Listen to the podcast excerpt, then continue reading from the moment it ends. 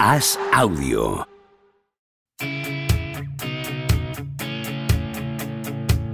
¿Seguirá a Don Propia Puerta batiendo récords goleadores? ¿Creció Camavinga como Sidorf junto a un vecino brasileño? ¿Es cierto que Rudiger suda cocaína? ¿Veremos a Varela algún día tumbado en una varela? Javier Aznar y Enrique Ballester responden a estas preguntas y analizan cada jornada de Liga y Champions en Los Últimos de la Lista, un podcast original de As Audio.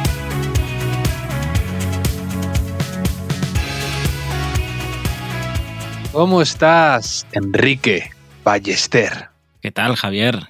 ¿Cuánto tiempo, eh? Por fin teníamos a, a, mucha gente preocupada, angustiada, incluso porque no sabía con quién compartir noticias sobre orcas, no sabía dónde acudir buscando ideas de negocio que le resolvieran la vida, eh, dónde le explicarían memes, ¿no? Juegos de palabras absurdos sobre los fichajes. Eh, ese tipo de cosas, Javier, que, que, hemos disfrutado contando aquí las últimas temporadas y que lo vamos a hacer también esta temporada de los últimos de la lista. Ya lo dice el refrán, los últimos serán los últimos, ¿no? Pero, pero somos, por lo menos. Me, tú ves este podcast, ¿no? Como una especie de vertedero emocional en el que los oyentes van dejando todos los memes, ideas de chistes malos, bromas, para que nosotros, que no les juzgamos, sino que les aplaudimos y les animamos que saquen eso de ellos mismos y aquí lo, lo vuelquen. Tú lo ves así, sí, ¿no? Sí, sí. Bien, bien usado lo de vertedero, ¿eh? porque no es una caja fuerte ¿no? en, en, la que depositas lo más preciado. ¿no? Es, es un vertedero que está el contenedor marrón, el, el, verde, el amarillo, el azul, ¿no? para cada chorrada más grande. Y aquí ya sabes que, que lo aceptamos todo.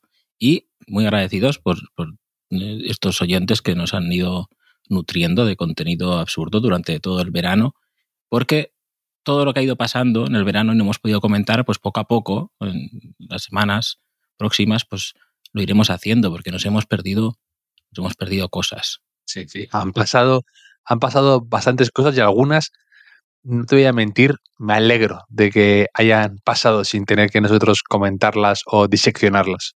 Sí, un poco como eh, cuando había partido, ¿no? Y no te apetecía mucho jugar y llovía mucho, llovía tanto que, que, que, lo suspendían y decías, por una parte tenías que simular estar, estar enfadado porque querías jugar y ganar, y por otra decías, bueno, Yo me nunca. quedo aquí eh, debajo de. Yo nunca he manta". querido. ¿No, no has escuchado al. Hay un, una especie de vídeo compartido de un niño argentino que manda un mensaje de voz a su. una nota de voz a su entrenador, eh, muy fastidiado porque le han cancelado el partido. Y empieza a decir. Pero si hace, hace tremendo solcito para jugar. Me gusta lo de tremendo solcito. que, que, que le han cancelado por el partido por la lluvia. Eh, Y está el chico indignado, empieza a decir que si su madre ya le haya hecho la comida, que, que no puede ser, que, que, que dejen de fastidiar. Niños argentinos podría ser una, una sección de- del podcast, ¿no? También los de las arengas, ¿no? Sí, son, son como niños predicadores, de estos que actúan como adultos antes de, antes de tiempo con el fútbol, ¿no? Pasa un poco así. Niños argentinos, locutores uruguayos, o sea, tiene que hacer un poco ahí, eh, expandir nuestras, nuestras miras.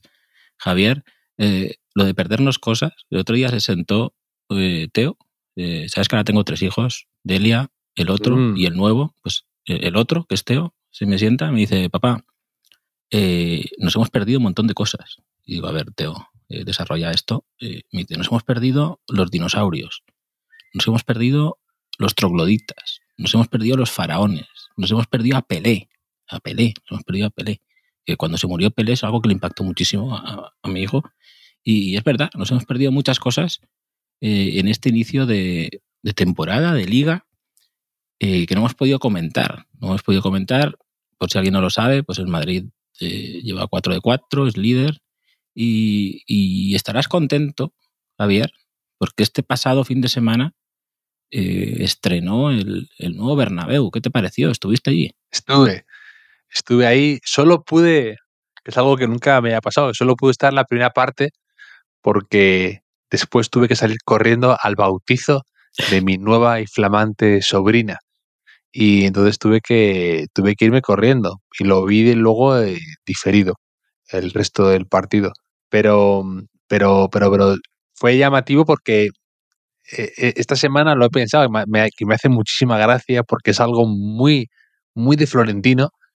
em, el hecho de que en 121 años de historia del club, del Real Madrid, se haya jugado siempre sin techo, siempre al aire libre, pone la cubierta retráctil, la famosa cubierta retráctil, y el primer partido, en 121 años, hay un, coincide con un temporal, casi en verano además, y se tiene que suspender partidos en, en- en la misma ciudad de Madrid. Y yo que me he metido con la cubierta retráctil de- del, del Real Madrid, diciendo que para qué, ¿no? En Madrid se hace bueno y siempre, pues solo le ocurren a Florentino este tipo de cosas, este tipo de coincidencias cósmicas, por así decir. Sí, y sí. le veía acariciando un gato, eh, viendo cómo eh, se cerraba y se abría la- su cubierta retráctil, ¿no? Sí, sí, eh, Doña Cubierta retráctil. Pero esto, esto de, Fichaje, el fichaje del año. esto de, de los bautizos, eh, ahora que habías dejado atrás o habías aparcado eh, tu maldición con las bodas, que siempre te invitan en bodas, en partidos importantes del Madrid, ahora es, el siguiente paso, ¿no? El de, En mi, en mi propia casa, además, de mi propia familia, ¿no? Me, me lo- que me lo hagan dentro de, de mi seno familiar, este tipo de jugadas. Pero bueno, es lo que hay. Sí, sí. Es verdad que el calendario cada vez, como, como se expande tanto y hay pocos fines de semana libres, pues igual ya es que ya, ya no quedan fechas ¿no? Eh, disponibles. Pero, eh, ¿qué te iba a decir? Que cuando te vas del estadio, en una situación así, ¿no? Te vas al descanso, tus compañeros de grada, ¿no? o gente que está cerca que ya te conocerá de otras temporadas o lo que sea, tú lo comunicas esto, que dices, "Mm, no, no voy a volver, ¿eh? no os preocupéis por mí, no llaméis Sí. a emergencias, o sea, eh, no activéis la búsqueda, ¿no? No, no llaméis a la Guardia Civil, que, que es que tengo un compromiso ahora, me voy a un bautizo. Sí, sí, hay algo ahí de. Dejas un poco un preaviso, ¿no? Porque te da. Luego piensas, este. ¿Qué pensarán de mí, no? Que de repente se marcha sin decir nada en el descanso y no vuelve, ¿no? O sea, ¿qué le habrá pasado? ¿Se habrá perdido no, estamos jugando tan mal, ¿no? Vamos perdiendo, pero... No, efectivamente. Oye, ¿y el bautizo? Eh, ¿El bautizo todavía se trabajan las peladillas en, en el bautizo? Es que ahora tengo que bautizar al, al nuevo. Entonces me interesa esto un poco. La- Ah, que todavía no le ha bautizado. Es, es, es un No. pagano todavía. No. Eh, Eso como- no sé cómo va, hay margen, ¿no? O sea, eh, tenemos tiempo, me parece. Aquí hasta el último día ya me conoces, ¿no? Hasta, hasta última hora eh, es que no podía bautizarlo antes de volver con los últimos. Esto hay prioridades. En, en no, la pero vida. no vi, no vi peladillas. No vi peladillas. Peladillas son muy madridistas, ¿eh? me parece un concepto muy madridista. La peladilla, ¿no? Un poco Mm. Sí. clásico, blanco, que no pasa de moda. Son Eh, como también de las almohadillas en el Bernabéu, que solo, que solo las veo ahí, en el Bernabéu. No, hombre, eso había en más sitios. ¿eh? Lamento, lamento comunicar que, que, que había. de Lo que se ha No, que sí, que hay, por supuesto, la- lanzar, por la supuesto que hay muchos sitios, como, pero lanzarla como protesta. sí, Eso la, sí que se ha perdido. la, la almohadilla como protesta es como eh, el colmo de la, de la, de la indignación. Y, y las peladillas las dejan entrar a, a los campos de fútbol. Porque tú puedes, puedes matar a alguien con una, una bueno, una peladilla. Pero de- de- volviendo un poco al O nuevo sea, vas a seguir diciendo peladilla, ¿no? Mucho tiempo más, ¿no? Vas a estar eh, la- la- en ese bucle. la peladilla que se muerde la cola, ¿no? Pero eh, te he visto escribir mucho de- del nuevo Bernabéu en, en- eh, y en el diario AS, precisamente, eh, apuntaste un asunto que parece que nadie se está, no- nadie se había dado cuenta, ¿no? Que ¿Por qué no son blancos los asientos del Real Madrid, como en la mayoría de clubes que, que tienen sus colores? Sí, y yo pensaba que me iban a dar más, más respuestas o más... Sí, Algo Florentino, más iba- Florentino argumentado. te iba a escribir una carta eh, No, explicándote, no. ¿no? Porque Querido Javier. Eh, no, no, no. Es que yo me. Había, había gente que dice que es, que es que son. que se ensucian más, ¿no? Y que entonces implica un mayor gasto de limpieza. Ya, Bueno, a ver. Don Limpio lo dices o qué?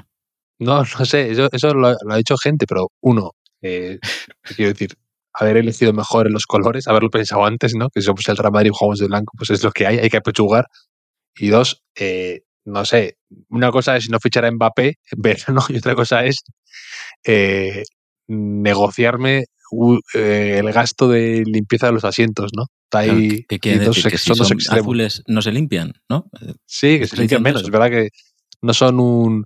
No son precisamente eh, no sean limpios como una patena los asientos del Madrid eh, azules. Pero es que azules es un poco. Te deja algo. No es, no es que moleste, pero mm, el otro día había una simulación en YouTube de un, unos chicos que se, llamen, se llaman la nave madridista o algo así, y hacían una simulación muy currada 3D ahí de cómo quedaría los, eh, el estadio con los asientos blancos. Y la verdad es que yo creo que sería un cambio bastante mejor. Y no sé si hay una respuesta todavía más mmm, trabajada a, a, por qué no lo ponen en, eh, no los ponen blancos, sinceramente. Estaba guapa la simulación. Muy guapa. Estaba guapísima, ¿no? Estaba guapísima. ¿Sabes qué estaría guapo también? Eh, trabajarse un poco los, los, aledaños del Bernabéu, donde también te he leído que proponías una estatua para, para Luka Modric y su pase con, con, con el exterior, okay. que yo abriría esto a mm, poblar de estatuas pues toda esa zona exterior, ¿no? Con, grandes momentos de, la historia del Real Madrid, como Álava levantando la silla, a Mavisca celebrando su gol ahí, que eso sé que te gusta mucho Mavisca con su celebración, ese tipo de cosas que seguro que hay la gravesiña, a lo mejor, ¿no? Haciendo la, la gravesiña, Gravesen. Eh, eh, Fraubert durmiendo en el banquillo también, ¿no? Eh, Gareth Bale, pues ese tipo de cosas, ¿no? ¿Cómo lo ves? Mm. Es que no, lo veo de momento un poco, es verdad que todavía falta para que el nuevo Bernabéu esté de estreno, por así decir, pero que lo veo un poco intercambiable por algún otro estadio. Yo creo que le falta un detalle así un poco romántico, un poco un gesto a la afición y, proponías lo de la estatua de Modric porque me parece además un gesto muy estético y que Modric es, es una de esas pocas cosas que pone eh, de acuerdo absolutamente todo el madridismo. Entonces eh, me parecía un, un detalle bonito y, y, esto como siempre, lo propones y hay gente que te dice, entonces la de Zidane qué? O la de Butragueño o la de Di Stefano, me da igual. Así, así, con ese tono de voz, te lo dicen. Sí, sí, sí, sí. Y, y entonces es que me da igual, que sí, que Zidane se merece también una estatua o algo similar, pero hay que empezar en algún momento. Y, y me parece como más que simboliza muy bien esta última época con lo del con lo del el, el nuevo estadio y todo esto. Entonces, no sé, me pareció, me pareció bonito. Pero se merece una estatua Modric y otra Cross. No sé cómo, cómo lo ves tú. Hombre, ya te digo yo que, que el, el otro día remontaba contra el Getafe mmm, me invadió de nostalgia. Sabes que eso para mí es algo que es bastante fácil, ¿no? Pero es que esa salida de Cross desde el banquillo eh, para remontar un partido, para acelerar la circulación del juego, para cambiar el partido, para, para dar un clinic de, la posición de centrocampista, me recordó a, a, José María Gutiérrez, Guti, aquí, ídolo.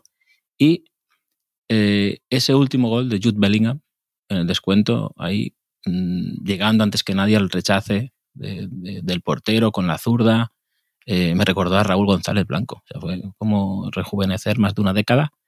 Y, y, no sé cómo, bueno, tú ya no estabas en el Bernabéu, ¿no? Pero, pero ¿qué impresión te da eh, este nuevo Madrid? Un poco este fichaje de Bellingham, eh, ¿qué te parece? Es un, jugador un poco extraño, ¿eh? Que, difícil de clasificar.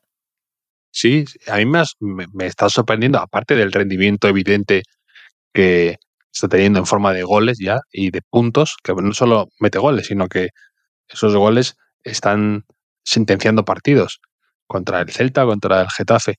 Eh, lo que me sorprende es que es lo que dices, que es un jugador algo inclasificable, ¿no? Que no sabes muy bien de qué juega, o al revés, que es uno de esos jugadores tan buenos que parece que se ha inventado él una nueva posición, porque yo pensaba que era algo más interior o lo que le haya visto, y me sorprende que tenga esa llegada o esa capacidad o ese instinto. El otro día es que el gol que mete contra el Getafe, adelantándose ese segundo ahí de delantero de toda la vida, que tenga ese instinto natural eh, de adelantarse ahí ese centímetro y de llegar sabiendo que el portero a lo mejor falla y yendo por ese balón, tan joven además, es, es, es me parece muy llamativo, ¿no? Eh, cómo juega, cómo se posiciona, cómo llega, es como por momentos silencioso y, letal, ¿no? Entonces, eh, sí, sí, me estaba sorprendiendo muchísimo Bellingham. Mira, no, no tengo muy calado aún me, desconcierta un poco, ¿no? A veces dices, es que no, aparece, ¿no? No aparece y fogonazo, gol. O, está cansado, habría que quitarlo. Y marca el último gol, ¿no? Es, es, creo que es el jugador que te va a hacer feliz, Javier, y, el, y que van a odiar por ahí también, un poco. Pero bueno, es quizás uno de los fichajes de, de la temporada en, en, la liga, en una liga que ha sufrido pérdidas importantes. O sea, ya, ya no solo mm. para los clubes en general, sino para este podcast. O sea, algunos favoritos de este podcast, Javier, eh, han hecho las maletas. A mí me sorprendió y me dolió lo de Canales, sí. Lo de Canales mm.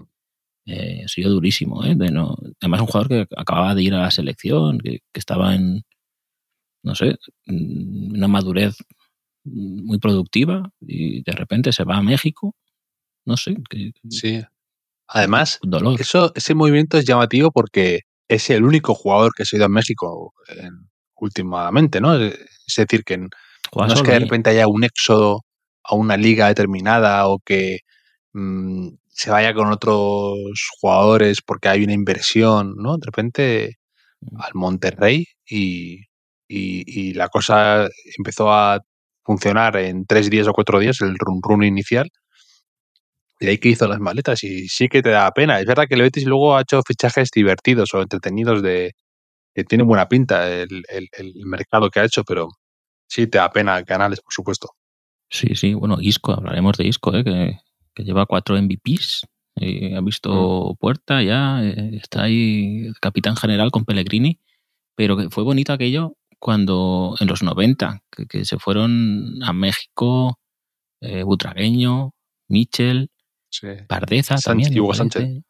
Hugo sí, Sánchez coincidieron, coincidieron en el Atlético de Celaya, coincidieron ahí eh, Butragueño, mm, Hugo Sánchez y Michel. No sé si también Pardeza, creo, sí, puede ser.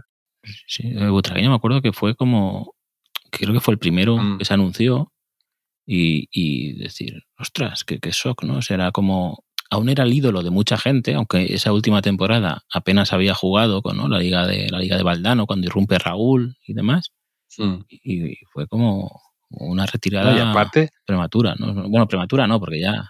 Ahora nos cuesta acordarnos, pero cuando se va ese butragueño a México, ¿cuántos jugadores de la Liga Española jugaban en el extranjero? Mm, poquísimos. O sea, habían jugado por supuesto, Luis Suárez, Joaquín Peiro y compañía, pero de nuestra época, Martín Vázquez en el Torino y no mucho más. Estaba allá. se fue Víctor Muñoz también, no sé si Ricardo Gallego, pero muy pocos, había pocos.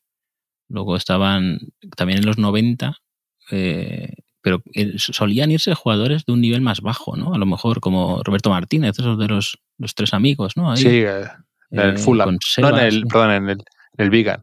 Sí, sí. Eh, y... sí, luego también de repente se, se, fue César, ¿te acuerdas este de defensa del Tenerife, que era famoso porque era un poco leñero? César Gómez se fue al, a la Roma de repente, no jugó sí. nada. Y Cristóbal, Cristóbal Parralo puede ser que se fuera a Francia, me parece. Sí, a, a jugar, sí, es verdad. lateral del español. Sí, pero era como, sí. claro, nos acordamos todavía, bueno, por eso, porque era como eh, muy impactante, ¿no? Que, que se fuera un, un futbolista español. Es verdad que a partir de la ley Bosman, pues aquello pues, eh, empezó a, a cambiar. Pero ¿no? tardó un poco, ¿eh? Aún así, después de la ley Bosman, como hubo esos fiascos un poco, entre comillas, de, de la Peña, Mendieta, Farinós, de jugadores que no rendían tanto fuera de la liga, eh, tardó un poco en fraguarse eh, cuando se empezaron a ir los Arbeloa, Xavi Alonso, Fernando Torres, por supuesto. Sí, los y... de Liverpool, ¿no? El, el, mm. Aquel Spanish Liverpool de Benítez cambió un poco las cosas y, y lo de Fábregas también, claro. Lo de... Sí, claro, Fábregas, por supuesto, Reina. De repente se empieza a ir un grupito Reyes. y hace que sea un poco más competitiva la, la selección. Sí, sí, correcto. Pero, pero bueno, también se ha ido mm, precisamente a Inglaterra, Iraola, al Barmouth, nuestro, mi, mi, entrenador favorito de la liga de las últimas temporadas, como sabes, Javier. Voy a mm. tener que ver la Premier de vez en cuando. Sí. Y el Villarreal ha perdido, el Villarreal que ha destituido a Quique Setién por sorpresa. He leído, destituido por sorpresa. Digo, sorpresa, nuevo entrenador. Lo he leído mal, quizá. Eh, aquí sí, nunca confiamos, o siempre confiamos, no tengo muy claro que cómo quedó al final la cosa, Javier, con, con Quique Setién. Tampoco, tampoco ha quedado muy claro en el Villarreal, precisamente. Yo creo que eso es lo que les ha, digamos, hecho hacer esto ahora, ¿no? A la jornada 3, es que no tiene ningún sentido. Yo creo que es un tema de, como pudo pasar el año pasado con el Sevilla, con Lopetegui, que mm. te quedas con Setién, que no ves nada mejor, pero con dudas, no sé si he hecho bien, la pretemporada la hicieron un poco regulera, con encajando alguna goleada, han perdido piezas importantísimas y tampoco han hecho unos grandes, eh, no se han reforzado demasiado y yo creo que les ha entrado el miedo y ven a Lopetegui ahí en la, en la distancia que acaba, también se fue por sorpresa de los Wolves y yo creo que van a apostar por él, no sé, a lo mejor luego traen a Pachita también ha sonado, pero... Sí, se, ha ido Pau Torres, se ha ido eh, Nico Jackson, se ha ido Samuel Chukwueze, otro, otro favorito, eh, ha llegado Sorloz, ha llegado Ben Brereton, pero es que creo que lo de Setién desde el principio nació algo algo viciado. Lo mm. comentamos aquí, que era un cambio muy radical a, una Emery. Eh, antes del Mundial, recuerda, ¿no? Que, casi se decía que podía caer enseguida. Eh, hubo jugadores que no han llevado bien eh, el, cambio de, estilo, que han perdido protagonismo, jugadores que habían sido muy importantes en, la época anterior. Y, como después del Mundial, pues acabó la temporada más o menos bien, entró en, en Europa League y demás, pues eh, continuó. ¿Qué pasa? Que, bueno, pues que ha durado poco. Necesitan alguna explicación, cuatro jornadas. Sí, no me. A mí es que ser un entrenador mm, que no acaba de. Hay entrenadores que yo creo tienen buenas ideas o que, por supuesto, han sido buenos jugadores y saben de fútbol y tienen. Pero que les falta luego. Eh, o son rehenes de sus propias ideas o quieren implantar un sistema de una forma a veces forzada, eh, no tienen esa, a veces esa mano izquierda cuando llegan a un nuevo vestuario, eh, lo pienso a menudo. Y se tiene es uno de esos entrenadores que dices, mm, no sé yo si, si, si, sabe para estas cosas, para estos, estos cambios de, de un proyecto a otro, ¿no? Del caso de del Villarreal, por ejemplo. Pues eso. Sí.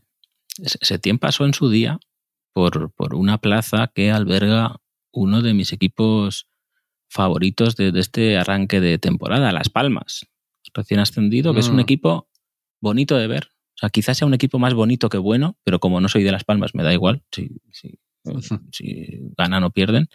Pero es que tiene mucho centrocampista así mostosito, que la pisan, un poco ahí y tal. Eh, Pejiño, Kirian, eh, Loyodis, que es un, francés que tiene un zurdito que, que, es muy mío, que se parece a Iván Martín, otro de mis mis favoritos, eh, hablaremos de Las Palmas esta temporada, que, ha vuelto a, Primera División. Y en el Girona, que ha perdido también jugadores importantes, hay un jugador, Javier, que cuando lo vi, me acordé de ti. Porque tú que, eres fan de Sabio, Sabio Bortolini, la gente recordará a Sabio Bortolini, que jugó en España en el Madrid y en el Zaragoza, siempre habrás pensado... En la Real Sociedad. En la Real Sociedad después, es verdad, es verdad. Eh, si Sabio se llamara, si hubiese llamado Sabiño, hubiese sido más reconocido, Javier. Pues ahora lo podemos comprobar porque en el Girona. hubiera tenido, eso es, como cuando pides extra de queso en la hamburguesa o algo así, ¿no? Extra de brasileño en Sabio. si hubiera llamado Sabiño, hubiera sido más, más caro.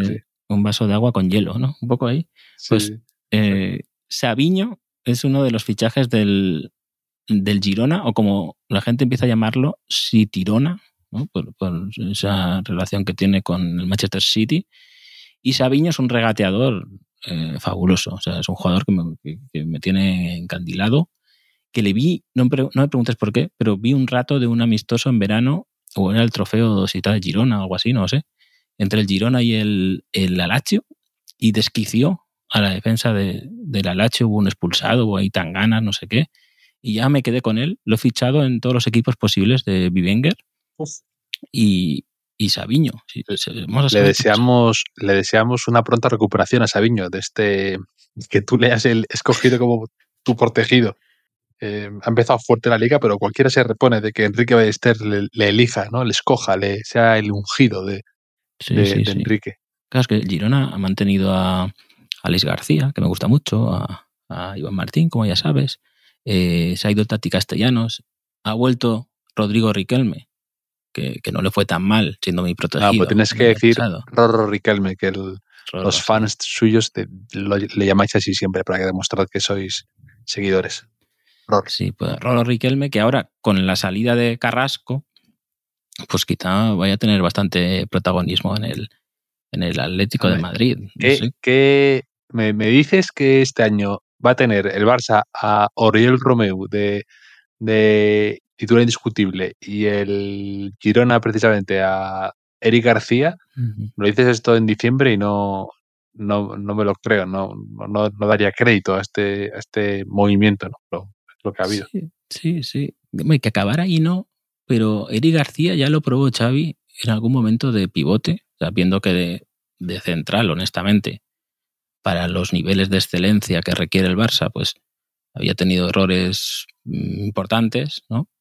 Pues Mm. ya hablamos aquí, se habló aquí, ¿no? Que podía ser ahí una, una vía para, para crecer en la carrera de, de Eric García, que, que veremos ahí cómo resulta. Y es que el Barça que comentas, el Barça, eh, cuando dejamos de hablar tú y yo aquí, Javier, en junio, pues se hablaba mucho de a ver qué hace el Barça, si va a poder inscribir jugadores, va a tener que hacer no sé qué, no sé cuántos. Pues ya es una tradición veraniega, ¿no? Lo de las palancas del Barça, lo del Barça ahí a última hora apurando para inscribir jugadores, presentando avales. Eso ya, esto es como antes se tiraba una cabra de un campanario y ahora se, eh, se espera la palanca final del Barça. Ya, pues ha acabado el verano, ¿no? Mm. un poco Mm. una evolución de, de las tradiciones. No sé si te, no sé si te conté que me encontré a, a la porta en Formentera. ¿Cómo? Estuve, estuve hablando con él un momento. Te voy a decir lo que, lo que le digo a mi hijo, desarrolla. No me acuerdo muy bien, si te soy sincero, de eh, exactamente de qué le pude decir o que. Nada, pero fue una conversación eh, agradable. Me lo encontré. Además, eh, es que era un, un sitio que, que por la noche que ya hay muy poca luz y al aire libre, y de repente estoy yo ahí y me encuentro a, a la puerta al lado. Y. y me, me quedo así dudando un momento y nos presentaron y estuvimos así hablando un momento, muy, muy fugaz, muy rápido, pero que me, que me fue como, y estaba con unos amigos y nadie más le vio. Entonces estuve como al día siguiente diciendo, a lo mejor me, me he imaginado yo a la puerta. eh". Y, y no, pero había estado por ahí, sí, sí. Le, le dijiste a la puerta, eh, oye, ¿te has dado cuenta que los asientos del Bernabéu son azules? No, son blancos. Pues, yo creo que sería así un poco la, la conversación. Pero lo que te quiero decir de la puerta y el Barça, que es que de- desde la temporada 2021-2022, que es la que empieza Kuman y no empieza bien y lo destituyen, cuando hace unas declaraciones poco antes, ¿no? diciendo esto es lo que hay, un poco ahí, que se le enfada mucho a la gente. ¿Sabes cuántos jugadores quedan de, de esa plantilla que empieza esa temporada? Que, que se hace nada. Mm, Poquísimos y además que se mantengan como titulares o, o miembros de la plantilla indiscutibles, poquísimos. vamos. Ter Stegen, Araujo, Pedri, Sergi Roberto, Frenkie de Jong e Iñaki Peña, que es el portero suplente. O sea, uno, dos, Tremendo. El, el cambio tres, de cuatro, cara cinco, que más es, uno.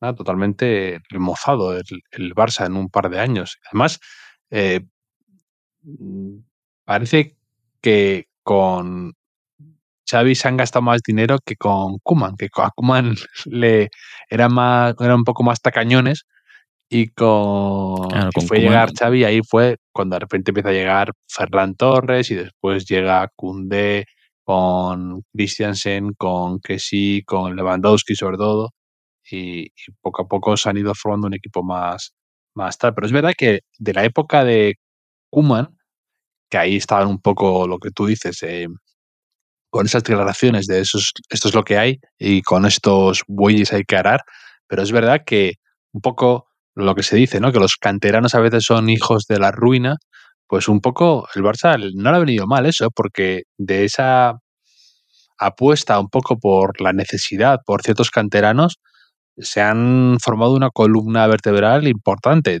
Te hablo de a la, la apuesta de Pedri desde el principio, de Gaby, de Valde.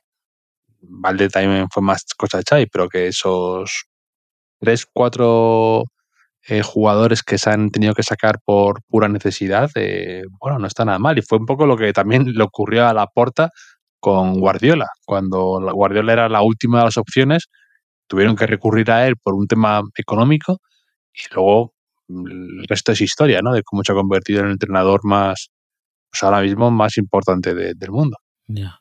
Con Kuman era un poco eh, traidor, pon a Ricky Puig, ¿no? Y con Xavi es, bueno, fichemos a Gundogan, ¿no? Es un poco ahí. Pero el que me gusta mucho a mí, Javier, de los jóvenes, es el, último en asomar.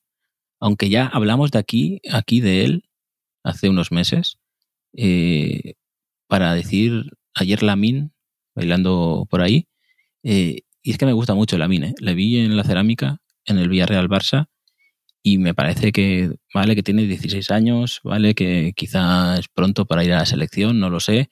Se está comparando con casos como Munir, como Bojan Kirkic, pero a mí me parece que, hay un jugador en serio.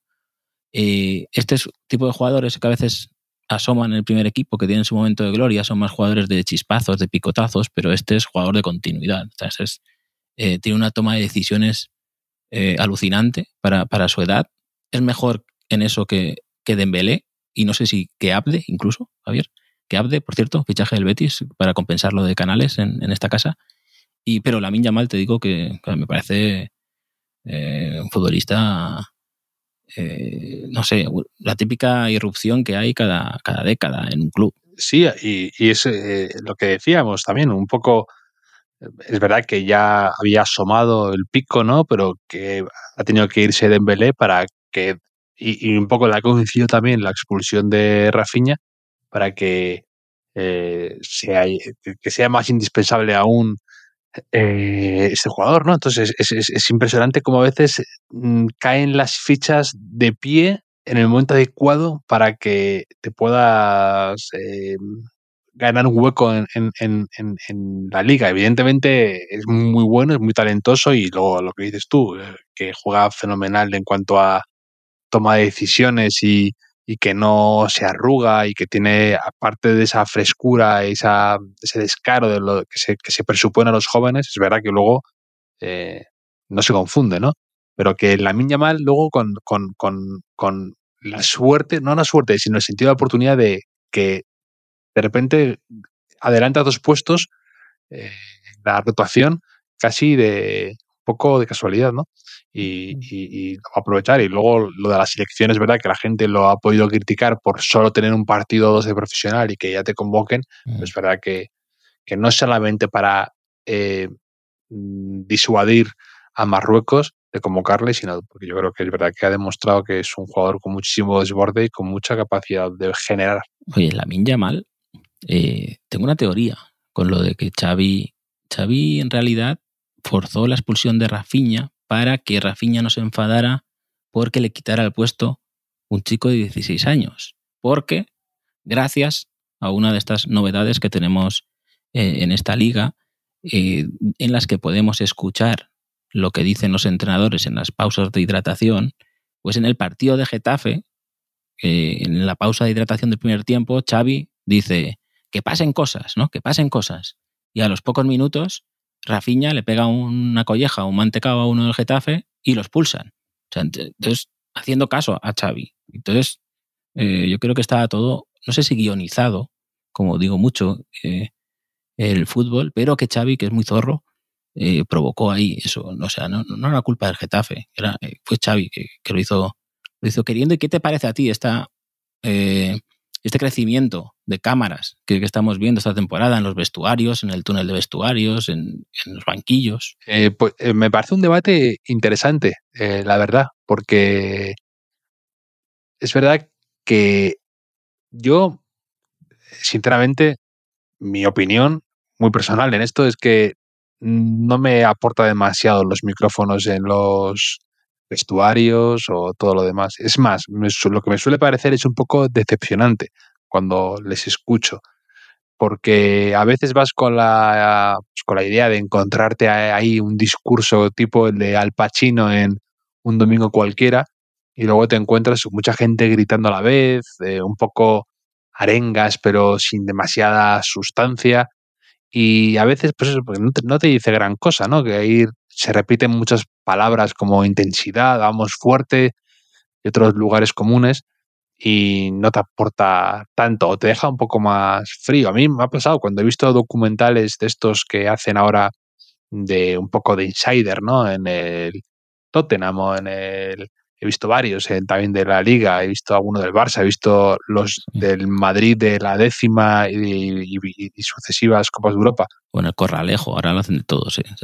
Y lo de desde las entrañas, como te lo quieren vender, no me, no me suele mover tanto, ¿no? Es decir, me gusta ver a los jugadores entrenando, me gusta ver a los jugadores, por supuesto, en el campo jugando, pero que más allá de eso, no creas, me gusta más eh, el despacho del director deportivo, me gusta más eh, ver al cuerpo técnico hablando de algo, pero los jugadores en sí en el vestuario me deja algo frío. Puedo entender estas protestas de Unai Simón o de Ancelotti.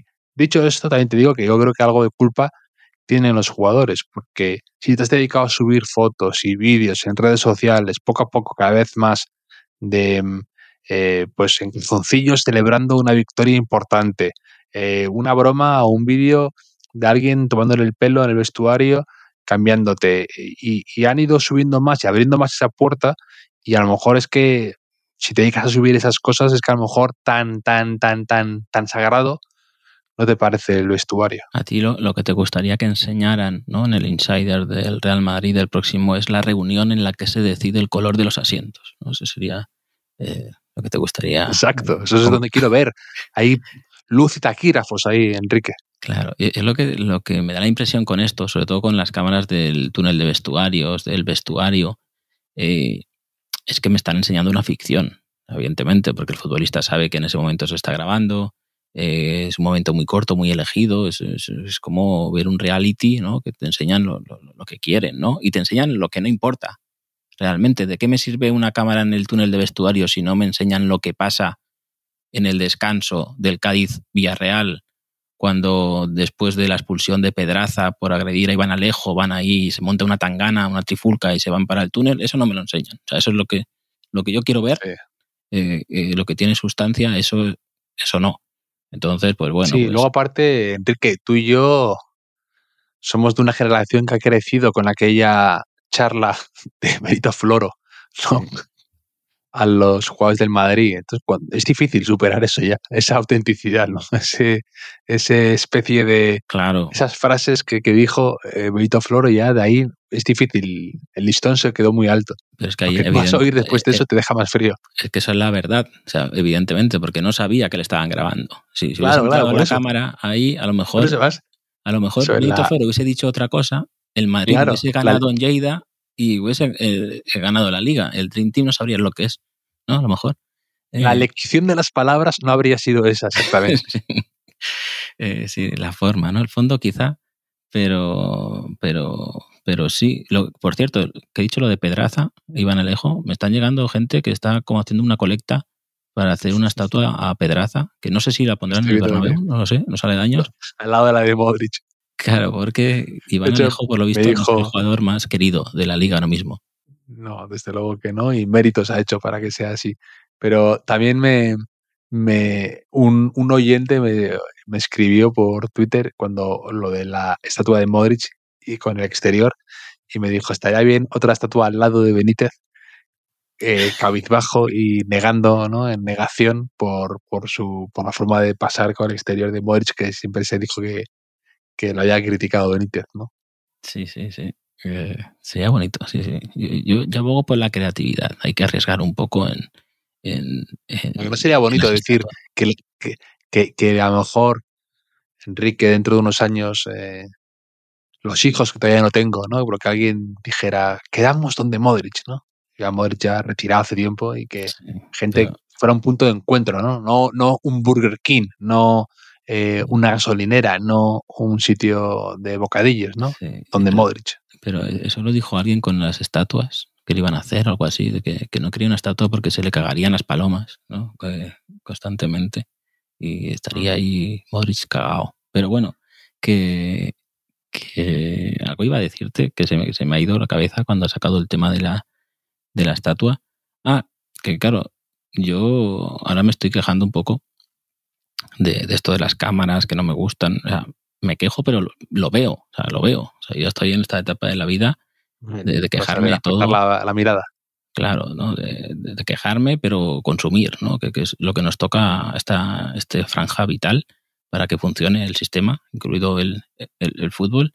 Y es que ya, ya empieza a ser, Javier, eh, un señor, un señor que, hace cosas, ¿no? O sea, eh, a ti te gusta mucho el concepto el padre aeropuerto, algo así, ¿no es? Mm, totalmente.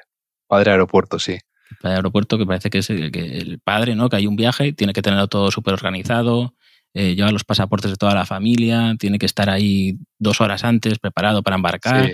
Es un, en la una especie de interruptor que se nos activa a todos y especialmente yo creo a los que sois padre de familia, ¿no? Y tenéis que, eh, os lo tomáis como una operación militar, ¿no? El, el, el, transporte, ¿no? El ir de un punto A a un punto B.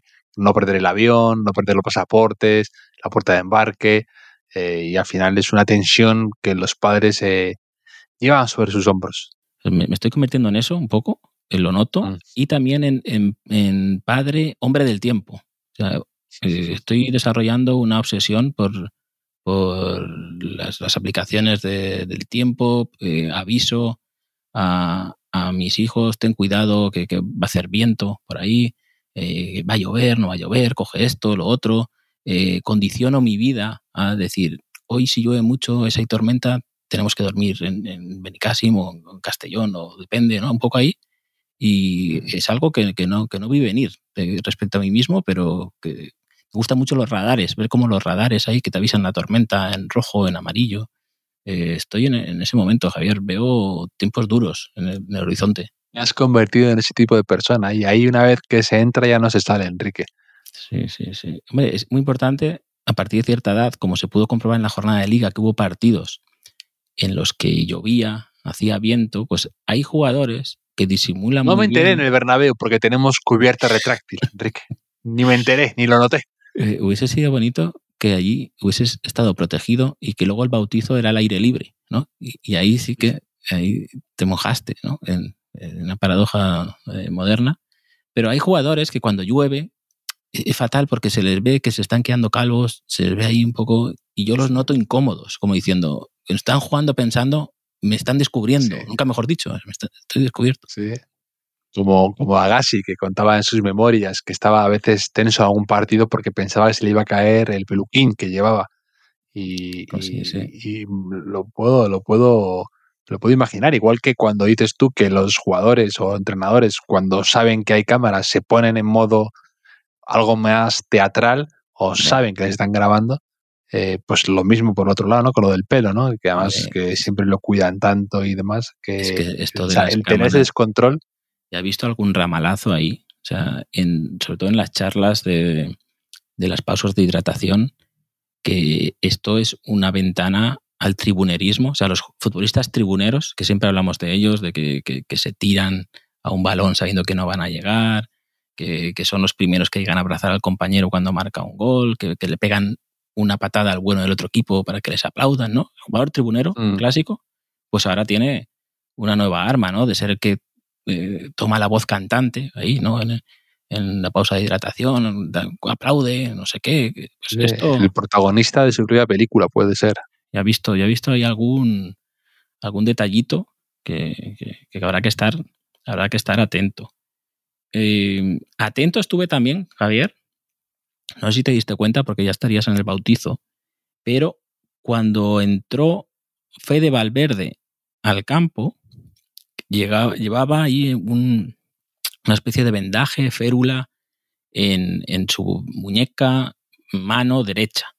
¿Vale? Entonces él, eh, cuando estaba esperando que su compañero, cuando su compañero se encaminaba hacia fuera del campo y él estaba esperando y su compañero recibía la ovación del público del Bernabéu, excepto los que habían ido a un bautizo, pues eh, eh, Fede Valverde empezó a aplaudir, pero no una mano contra una mano, sino la mano izquierda contra el antebrazo derecho, que parecía un poco ahí como una, una foca en el acuario, ¿no?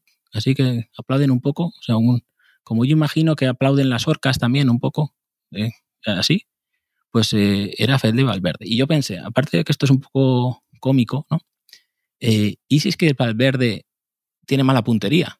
Tiene mala puntería y, no es capaz de coordinar ese movimiento y lo enlacé con eh, la celebración del gol de Osasuna, en el Osasuna-Barça, en el empate momentáneo de Chimi Ávila, pues Chimi Ávila se mete la pelota debajo de la camiseta, como pues, dedicándoselo a un futuro bebé, imagino, y llega Areso, el lateral de Osasuna, que me impactó por el despliegue físico, que se hizo un partidazo impresionante, Areso, pues llegó y lleno de rabia y de alegría, le pegó un puñetazo en el balón al Chimi Ávila, en el balón. Que digo, si a este le pasa lo de Valverde y tiene mala puntería y le pega un puñetazo a, al Chimi Ávila, ya sea en el pecho, ya sea en las partes nobles o en el bajo vientre, pues igual ahora mm, Areso ya no vuelve a jugar está, fútbol. Está enterrado en un desierto, en el desierto de las Bardenas Reales, porque es que el, el, Chimi Ávila,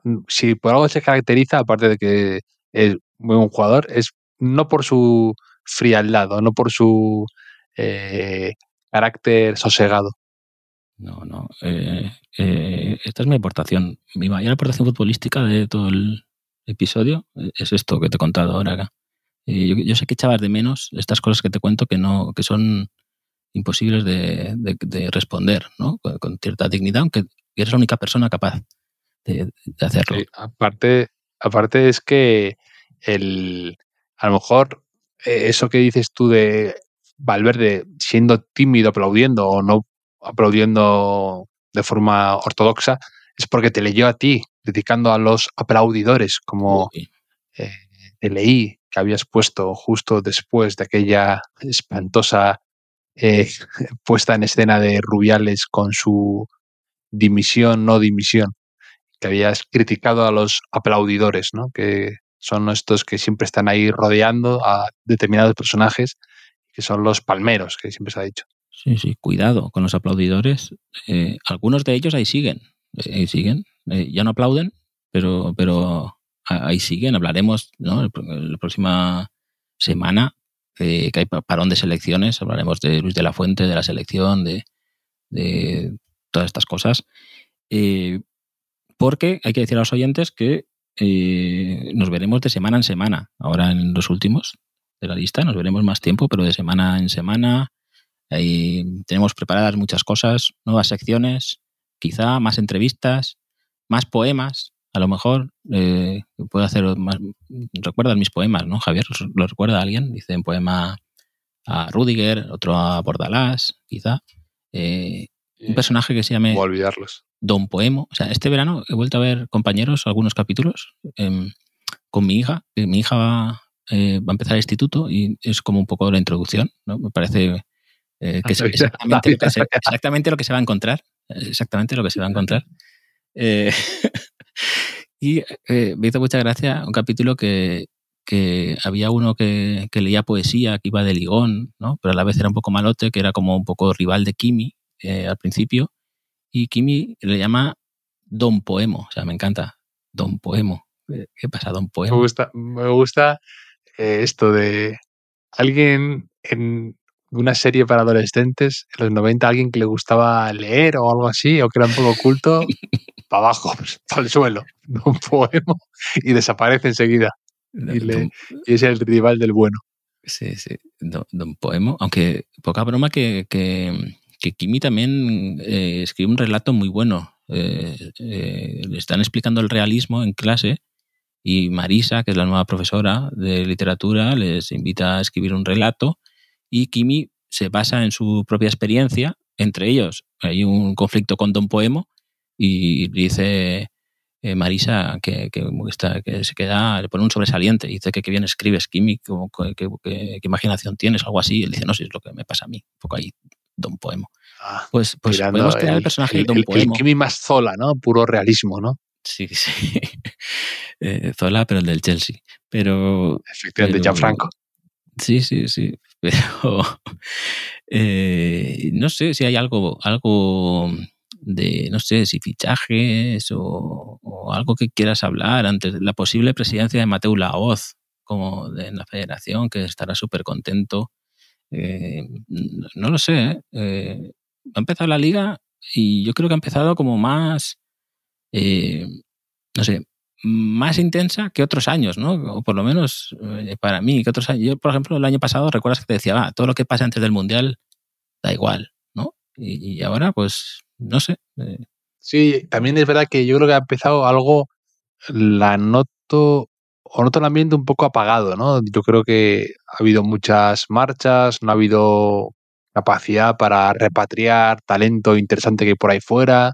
Eh, se han tenido lo de Gabri Veiga, quieras que no, te da una sensación un poco de cómo están las cosas, ¿no? Que no haya habido, o sea, que no, que ningún equipo haya sido capaz de afrontar ese pago de un jugador que va para internacional, absoluto, muy prometedor, que no haya nadie que pueda apostar por él y que se tenga que ir a Arabia, es un poco, que yo no digo que, no, que no le, que no hayan fichado antes, que es que eh, creo que incluso se ha ido un poco a última hora, eh, dando la impresión de que se les ha ocurrido a los de a la gente de Arabia, pero que antes podrían haber apostado a alguien por él, ¿no? Y, ha habido muchas ventas, se van, lo que tú has dicho, Canales, se va eh, Benzema, se van jugadores muy bonitos de ver o muy talentosos, ¿no? Que vendrán otros nuevos, seguro, pero yo creo que la gente ha empezado un poco así, con esa sensación, algo alicaída. Sí, además se ha juntado con. Mm, se han ido jugadores en su momento interesante, ¿no? Que hemos hablado de ellos, de algunos de ellos, más el final de una era de algunos veteranos, tipo Busquets, Benzema, etcétera, ¿no? Pero sí que hay una cosa, yo, yo mm, me, me genera dolor incluso. Ver a gente eh, que respeto, que quiero, eh, hablar de la Liga de Arabia Saudí o de Estados Unidos como si importara, como, como si me tuviera que importar eso, o sea, como, como si, no sé, es que no, como, como si le importara nada, es que para mí como que desaparece eso, ya no existes. A mí también. No, y de hecho creo que una de las principales, eh, entre comillas, eh, medidas de protección que tiene que tener es verdad, no, no, no alimentar, no, no querer imponer que nos interese en ese tipo de competiciones, no por nada, sino porque en el fondo yo, yo quiero, quiero pensar que muchas de estas, no, no, no, no tengo a nadie en la cabeza, sinceramente, ¿eh? no sé, pero que muchas de estas personas o, medios que están haciendo mucho hincapié en la Liga Árabe o algo así es porque ven dinero ahí, o lo están recibiendo o creen que, lo, es una vía de negocio para poder eh, Mm, pues vivir del periodismo deportivo o algo así, pero es verdad que a mí me horroriza que de repente eh, portadas o, mucho una importancia desmedida al, al Inter de Miami o al equipo de Ronaldo, que no sé ni cómo se llama, el Nasser, o al equipo de Benzema. no, no me fuerces cosas que realmente nunca nos han interesado hasta ahora, ¿no? Porque haya cuatro o cinco nombres de repente más atractivos, ¿no? es que estamos, estamos educando a unas generaciones de niños y jóvenes con el criterio desajustado. Luego serán incapaces de distinguir el bien del mal, lo importante de lo, de lo superficial, ¿no? la esencia del artificio, esas cosas. Me pongo profundo a veces, Javier, quizá, para empezar. Se te pasa rápido. Para acabar. para empezar la temporada y para acabar el, podcast, Javier, porque no, se, ha, pasado rápido ¿eh? ¿eh? este primer día. Teníamos muchas ganas de, volver a hablar, de, volver también a interactuar con nuestros oyentes. Si nos quieren enviar, pues, quién te gusta más actualizados, si quieren, eh, no sé, si quieren eh, proponer juegos nuevos también, lo pueden hacer. Si, si estamos aquí deseando que hagan el programa por nosotros, Javier.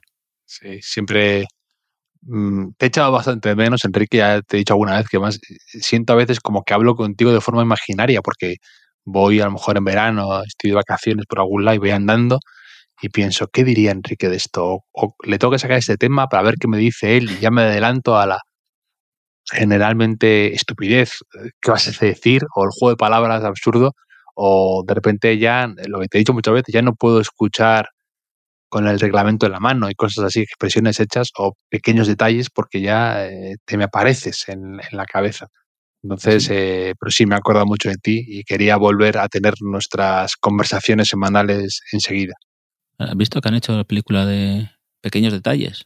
Vi ahí. Sí, lo vi le, le escribiste a Ocaña Javier Ocaña con, eh, con eso. compartía, está en Netflix. O sea, después de los documentales sobre. buena- buena película, es entretenida además. Hombre, de- después de los documentales sobre Messi, sobre Cristiano Ronaldo, por fin un documental sobre pequeños detalles, el, el jugador que más partidos decide. Y, y nada, yo también, Javier, yo también me he acordado, también he ido apuntando cosas en verano que se me ocurrían que tendré que consultarte eh, las semanas próximas. Y ha sido un placer volver. Lo mismo digo, Enrique, y un placer volver a encontrarme contigo y con nuestros queridos oyentes. Un abrazo. Un abrazo enorme.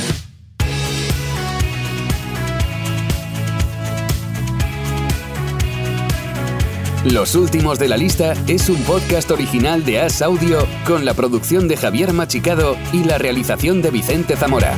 Síguenos en redes sociales, arroba As Audio. Puedes escucharnos en la sección de podcast de as.com, en la aplicación del diario As o en tu plataforma de audio preferida.